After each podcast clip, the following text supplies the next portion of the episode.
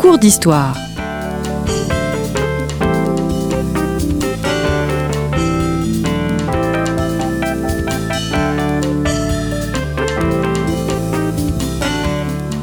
On retrouve Marie-Gwen Carichon.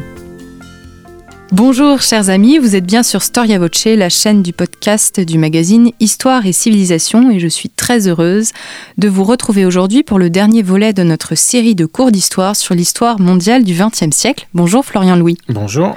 Merci d'être venu pour la troisième fois pour discuter autour du XXe siècle et bien sûr autour de votre ouvrage que vous avez co-dirigé avec Nicolas Beaupré, Histoire mondiale du XXe siècle aux éditions du PUF. Comment définir le XXe siècle et comment en écrire l'histoire Ce sont les premières questions qu'on s'est posées dans cette série. Puis on a abordé la thématique des lieux et des espaces, qui sont d'ailleurs les titres de deux parties de votre livre. Et aujourd'hui, nous allons réfléchir sur les grands enjeux du XXe siècle. Euh, c'est le titre de la dernière partie de votre livre et vous avez signé un chapitre Mutation du domaine de l'Empire, impérialisme, colonialisme et post-colonialisme au XXe siècle. Une première question, Florian Louis, comment on peut prétendre en tant qu'historien à l'objectivité euh, alors que euh, son thème de recherche, donc le XXe siècle, est bâti sur des enjeux qui sont parfois les mêmes que les enjeux contemporains? Je ne suis pas sûr qu'on prétende à l'objectivité. À vrai dire, on, on, essaie de tendre plutôt que de prétendre à l'objectivité. Et je pense qu'on peut d'autant plus tendre à l'objectivité qu'on sait effectivement qu'on aborde un sujet qui nous touche, puisque nous-mêmes nous touchons le XXe siècle. Tous les auteurs de ce livre sont nés au XXe siècle. Et précisément, je pense que là, pour le coup, c'est plutôt une chance. Le fait de savoir qu'on touche quelque chose, une matière qui nous concerne de près, une matière qui n'est pas encore vraiment retombée, qui n'est pas encore froide. On sait qu'on est exposé à de très nombreux biais. On sait qu'on n'échappera sans doute pas à tous ces biais, mais on sait qu'on va devoir y faire attention, et peut-être plus euh, qu'un historien qui travaille sur le haut Moyen Âge ou sur euh, l'Antiquité grecque. Euh, nous étions évidemment très conscients de cela, et donc on n'a pas forcément prétendu à l'objectivité, mais on a tendu à celle-ci, et on a essayé notamment de multiplier les angles, les regards. C'est aussi une des raisons pour laquelle on a choisi comme ça de mobiliser plus de 40 auteurs, de diviser, de fragmenter, si j'ose dire, cette histoire en une multitude de contributions dont on a travaillé l'agencement, mais qui peuvent être lues indépendamment les unes des autres, parce que précisément, euh, bah, pour éviter d'être emprisonné par un point de vue, la meilleure solution, c'est peut-être encore d'en mobiliser, euh, comme on l'a fait, presque 50. Comme ça, déjà, il y, a toujours une diversité de regards. Le premier enjeu que vous abordez, c'est la planète, c'est la Terre. Le titre s'intitule Une seule Terre, l'environnement au XXe siècle. C'est un chapitre qui est signé par Stéphane Friou. Est-ce que le XXe siècle, est-ce que c'est le XXe siècle qui a fait de la Terre, de la planète, une question?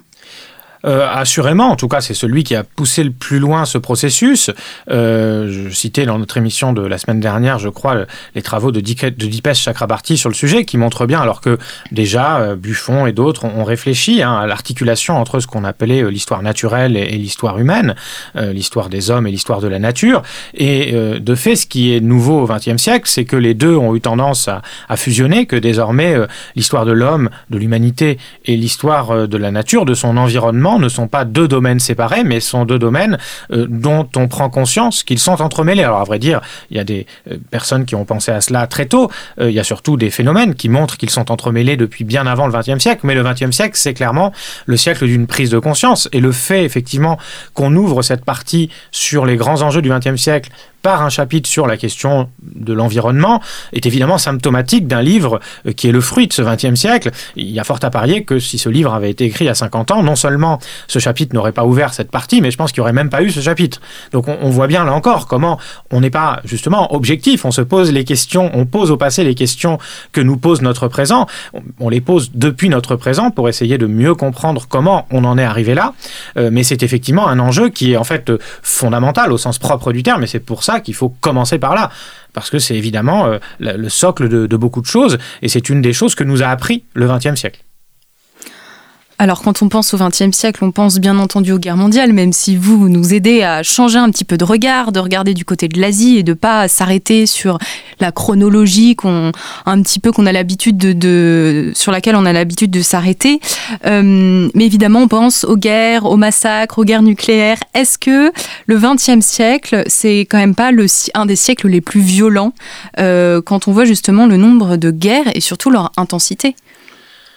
Là encore, c'est très relatif. C'est relatif à quoi on compare et ça dépend d'où on regarde. Si euh, vous êtes un Américain, euh, notamment un, Américain du Sud par exemple, je pense que le XVIe siècle, l'invasion et le choc microbien et les, les, les, morts euh, de masse qui s'en suivent a été beaucoup plus violent que ne l'a été le XXe siècle, même d'un point de vue européen. Bien sûr, mais en même temps, si vous êtes un juif d'Europe de l'Est, à ce moment-là, euh, le XXe siècle est clairement un, cataclysme, un, apogée de la violence. Donc, euh, je pense que de toute façon, le, but et, l'intérêt de l'histoire n'est pas comme ça de, dresser des palmarès euh, dans un sens ou dans un autre. c'est un siècle incontestablement marqué par la violence, mais ça, c'est vrai de quasiment tous les siècles. Alors, ce qu'il faut essayer de saisir, c'est plutôt est-ce qu'il y a du nouveau dans cette violence? Ou plus encore, qu'est-ce que le XXe siècle nous permet peut-être de mieux comprendre de la violence? Et de fait, alors Bruno Cabane a rédigé un excellent chapitre dans, l'ouvrage hein, sur ce sujet. Il montre bien comment euh, les historiens de la guerre, et lui-même en est l'un des, l'un des meilleurs, euh, ont, à travers l'histoire du XXe siècle, vraiment permis de renouveler notre connaissance du phénomène, d'ailleurs pas seulement guerrier, du phénomène violent, parce que précisément, L'une des caractéristiques du XXe siècle, c'est que la violence s'est exercée massivement hors temps de guerre. La violence politique, notamment, exercée par des États, exercée par des révolutionnaires, la violence génocidaire qui se déploie euh, entre voisins, etc. Donc euh, voilà, c'est un siècle, effectivement, où euh, la violence excède de loin la guerre, et, ça, c'est très intéressant parce que ça nous en apprend beaucoup, non seulement sur l'histoire du XXe siècle, mais sur l'humanité. Et on sait que, justement, la, grandes tendances de l'historiographie de la guerre et de la violence au XXe siècle, c'est d'avoir abordé, adopté une approche plus anthropologique pour essayer justement de comprendre ce que les guerres euh, nous disent des hommes qui les font. Parce qu'évidemment, s'il n'y a pas d'hommes, il n'y a pas de guerre. Et les hommes, c'est eux qui mettent, en, qui mettent en place des systèmes politiques qui permettent, euh, qui favorisent ces guerres. Et vous-même, vous écrivez qu'à un monde d'empire pluriethnique et pluriconfessionnel, je vous cite, le XXe siècle a substitué un monde d'États-nations ayant chacun la prétention d'incarner la volonté d'un peuple homogène. Ça, vous dites que c'est une situation inédite. En tout cas, euh, pendant longtemps, euh, on a effectivement eu euh, une vision assez positive euh, de la nation et donc du nationalisme. Et le 19e siècle était vu comme un siècle de progrès justement vers euh, la fin des empires et l'avènement des nations et donc des États-nations. Et puis ce que nous a montré le 21e siècle, le 20e siècle, pardon, c'est que les États-nations et les nationalismes, c'est pas forcément un progrès, c'est pas forcément mieux qu'un empire et ça se termine souvent dans un bain de sang parce que, comme l'évoque la citation que, vous venez de lire, problème de la nation, c'est qu'elle se définit par rapport à d'autres, euh, par rapport à d'autres nations, mais surtout par rapport à d'autres qui vivent à l'intérieur du territoire de l'État-nation. Et on trouve toujours des autres, on trouve toujours à se diviser, et on en arrive parfois, à force de se diviser, à s'entretuer. Et donc, effectivement, euh, la nation et le nationalisme, c'est peut-être l'un des héritages empoisonnés du 19e siècle sur euh, le 20e siècle. Finalement, quelque chose qui a mûri, germé au 19e siècle, qui a pu être envisagé comme euh, un formidable vecteur de progrès et qui s'est avéré être euh, beaucoup plus ambivalent. Et il y a beaucoup de choses comme ça qu'on a hérité du 19e siècle, le capitalisme, euh, le progrès technique qui ont incontestablement constitué par certains aspects des progrès, en tout cas qui ont incontestablement permis la réalisation de progrès, mais on, se rend compte après coup qu'ils avaient un coût, par exemple écologique et environnemental, et on en vient à remettre en question justement le regard que l'on porte sur eux. Est-ce que le XXe siècle, c'est le siècle de l'avènement de la démocratie véritablement? C'est très discutable euh, parce que euh, Nicolas Patin consacre tout un chapitre à ce sujet. Euh, il montre et il explique très bien que c'est là encore une vision assez simpliste parce que ça dépend en fait quand est-ce qu'on s'arrête. Évidemment, si on regarde du début des années 1990, on a l'impression d'une marche de l'histoire qui est une marche à la fin de l'histoire et avec Francis Fukuyama, on s'enthousiasme sur l'idée qui n'est pas qu'une idée, qui est un fait au moment où il l'écrit, que effectivement la démocratie semble être devenue la démocratie libérale à l'occidental l'horizon indépassable de l'imaginaire politique. Bon, on est bien placé, nous, au XXIe siècle, pour voir que c'est beaucoup plus compliqué que ça, que la démocratie tend aujourd'hui à reculer dans un certain nombre de pays, y compris des pays où elle paraissait ancrée. Et en fait, on se rend compte que les démocraties sont fragiles, qu'elles sont aussi plurielles. L'une des grandes, l'un des grands débats du XXe siècle, dans la deuxième moitié du XXe siècle, c'était justement l'opposition entre deux blocs qui se prétendaient tous les deux démocratiques et qui prétendaient tous les deux que l'autre ne l'était pas. Donc ça pose aussi bien sûr la question de qu'est-ce que la démocratie? Euh, Vaste question qu'on ne va pas traiter ici en quelques minutes, mais euh, on ne peut pas répondre à votre question sans d'abord se mettre d'accord sur qu'est-ce que la démocratie. Parce qu'en fait, euh, c'est une certaine démocratie qui a pu progresser, c'est une certaine démocratie qui est en train de refluer. Aujourd'hui, on a aussi des formes de démocratie, mais des démocraties plus populistes qui sont en train de, de prendre le dessus, des démocraties qui se réduisent finalement au vote et qui tendent à négliger d'autres aspects importants d'un système démocratique que sont le respect d'un certain nombre de valeurs et de droits, euh, notamment ben, le droit d'exprimer euh, librement des divergences sans, sans en être euh, empêché. Oui, en fait, ce que vous, ce que vous nous dites, c'est que chaque pays a sa manière aussi de mettre en place sa démocratie, qu'il faut vraiment euh, avoir un regard euh, euh, ouvert et, pas imaginer qu'il y a un seul modèle démocratique qui a couru, tout, qui s'est installé pendant le XXe ben, siècle. Bien sûr, en tant qu'historien, nous savons que rien n'est éternel et que derrière le même mot se cachent souvent des choses différentes. Et donc, évidemment, derrière le mot démocratie, eh bien, avec le temps, la réalité recouverte par ce mot a changé selon non seulement les époques, mais les lieux. Et donc faire une histoire de la démocratie au XXe siècle, ça suppose précisément d'envisager à la fois les différences à un instant T de ce qui se cache derrière des régimes démocratiques selon les lieux que l'on envisage et des différences euh, dans le temps euh, avec les évolutions même de la notion et de la pratique de la démocratie. Est-ce que le XXe siècle, c'est aussi le siècle de la fin des empires? Alors ça, c'est une vaste question. Bien sûr, quand on regarde la carte, hein, euh, clairement, euh, le monde n'a jamais été aussi politiquement morcelé qu'aujourd'hui. On est quasiment à 200 États membres et reconnus donc euh, de l'Organisation des Nations Unies, auxquels s'ajoutent des dizaines d'États de facto, comme on dit, qui ont proclamé leur indépendance, qui l'exercent parfois, même s'ils ne sont pas reconnus comme tels par l'Organisation des Nations Unies. Donc de ce point de vue-là, il est clair qu'on est, est sorti du XXe siècle avec un monde d'États-nations, alors qu'on y était rentré avec un monde avant tout dominé par les empires. Est-ce que ça veut dire que les empires sont morts? Euh, euh, Sans doute pas. Ils ont changé de nature, d'abord. Ou plus précisément, c'est pas parce qu'il n'y a plus d'empire qu'il n'y a plus d'impérialisme. Et il n'est pas exclu que les impérialismes aboutissent à faire renaître des empires, ou que les impérialismes ne soient que des nouvelles formes d'empires. Donc, euh, plus exactement comme pour la démocratie, on est plus en présence de mutation du phénomène que d'une disparition de celui-ci. Donc c'est-à-dire qu'on pourrait parler d'un nouvel euh, ordre impérial? Oui, alors la question ce serait quand est-ce que commence ce nouveau et qu'est-ce qu'il a de nouveau? Parce que on est aussi, euh, vous connaissez bien sûr tous ces travaux qui parlent par exemple de post-colonialisme. Donc quand on parle de post-colonialisme, on est plus dans la continuité de l'ancien que dans le nouveau. Donc la question qui se pose effectivement, on le voit très bien, on vient dans le présent, mais lorsque la Russie envahit l'Ukraine, est-ce que c'est un néo-colonialisme? Est-ce que c'est nouveau ou est-ce que c'est plutôt la résurgence d'un vieux tropisme euh, d'expansion à l'ouest de l'Empire russe? C'est sans doute euh, un peu des deux à la fois, mais donc je ne sais pas si c'est nouveau. En tout cas, euh, il y a clairement des, résurgences, des continuités dans ces pratiques impériales, qu'elles viennent euh, aujourd'hui de Russie, de Chine ou d'Occident. Vous distinguez euh, dans le chapitre que vous avez rédigé euh, la politique impériale et la politique impérialiste. Oui, alors ça c'était pour parler, enfin c'était un moment où je, parle de Raymond Aron qui définit euh, les États-Unis comme une république impériale pour ne pas les qualifier de république impérialiste, hein, et donc pour bah, justement montrer que il peut y avoir une forme d'impérialisme sans empire.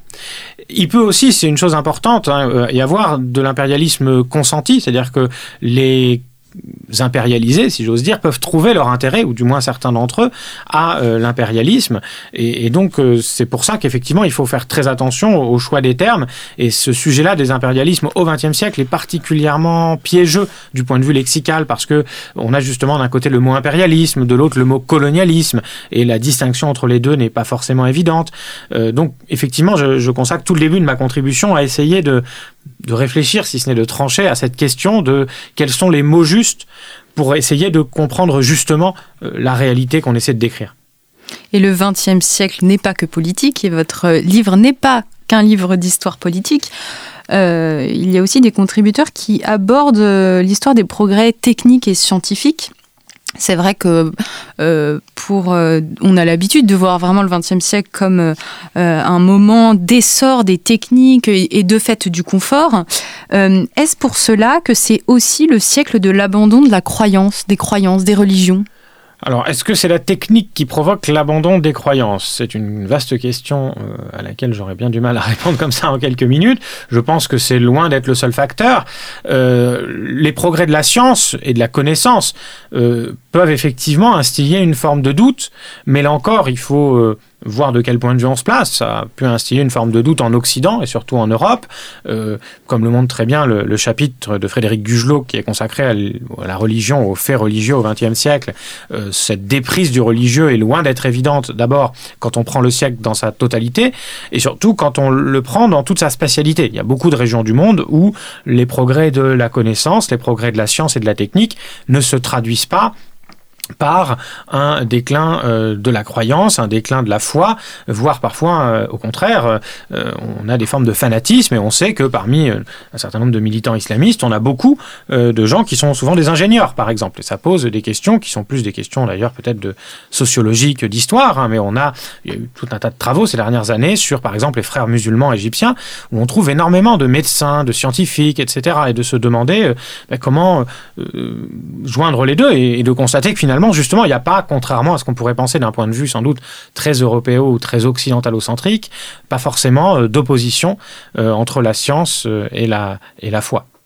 Oui, et puis pour euh, faire écho au chapitre que vous venez vous-même d'évoquer, le titre, c'est tout de même un siècle qui veut croire. C'est très fort comme expression. Oui, alors justement, ce, titre hein, du, chapitre sur les religions, sur les faits religieux, un siècle qui veut croire, justement, c'est pour insister sur le fait que, bien sûr, euh, si j'ose dire, les, religions et les croyances ont pris du plomb dans l'aile, à la fois à cause, vous l'évoquiez, des progrès euh, techniques, mais aussi à, cause des horreurs du XXe siècle. Et on sait combien nombreux ont été les poètes, les philosophes, les écrivains à s'interroger sur euh, comment tant de mal est-il possible dans un monde euh, avec Dieu? Est-ce que Dieu nous a abandonnés ou est-ce que Dieu n'a jamais existé? Bon, donc tout ça fait qu'il y a eu effectivement des, des, phases de doute, de remise en question, mais que ce qui a primé, ce n'est finalement pas ce doute et cette remise en question, c'est la volonté de croire malgré tout de faire en sorte que euh, même si tout euh, semble euh, affecter la croyance, tout semble affecter la religion, eh bien malgré tout on veut croire, et c'est pour ça que Frédéric Gugelot parle de ce siècle comme d'un siècle qui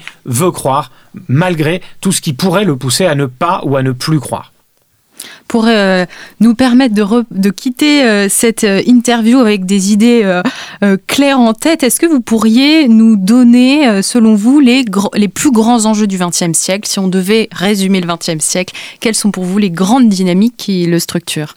Bah alors, la principale, enfin l'une des principales, euh, c'est la dynamique, je l'ai dit, de déseuropéanisation du monde. Bon, le déclin à la fois de l'influence, de la puissance, mais également du nombre des Européens. Ça, ça me paraît très important. Cette question justement démographique, elle est fondamentale. Le nombre des êtres humains sur Terre n'a jamais été aussi important et n'a jamais cru aussi vite qu'au XXe siècle. Et conséquence de cela, eh bien évidemment, l'enjeu environnemental, parce que euh, même s'il n'est pas lié, loin s'en faut, que à cette question du nombre. Il est bien sûr beaucoup lié à la manière dont le nombre des hommes qui va croissant euh, utilise et vit euh, sur Terre. Néanmoins, euh, cet enjeu me, paraît très important. Et finalement, tous ces enjeux donc sont liés. Hein. Le, déclin de l'Europe est d'abord un déclin, enfin est aussi un déclin démographique, ou s'explique largement par son déclin démographique, qui s'explique lui-même par la croissance démographique d'autres régions du monde qui, d'un point de vue global, cette formidable croissance démographique a des répercussions euh, sur le, lien entre l'homme et, la planète sur, le, sur laquelle il vit. Merci beaucoup Florian Louis. Merci d'avoir répondu à, nos, à, nos, questions. Nous sommes à la fin de notre cours d'histoire sur euh, l'histoire euh, du XXe siècle. Évidemment, on n'a pas pu tout aborder, mais vous avez 1000 pages si vous voulez euh, compléter, chers amis. 1000 pages qui ont été donc dirigées par Florian Louis et Nicolas Beaupré et qui vous offrent de très beaux chapitres avec de nombreux contributeurs. Et j'incite vraiment sur la grande diversité des thèmes abordés. Merci à tous pour votre écoute et pour votre fidélité. Je vous dis à très bientôt un nouveau numéro de nos cours d'histoire.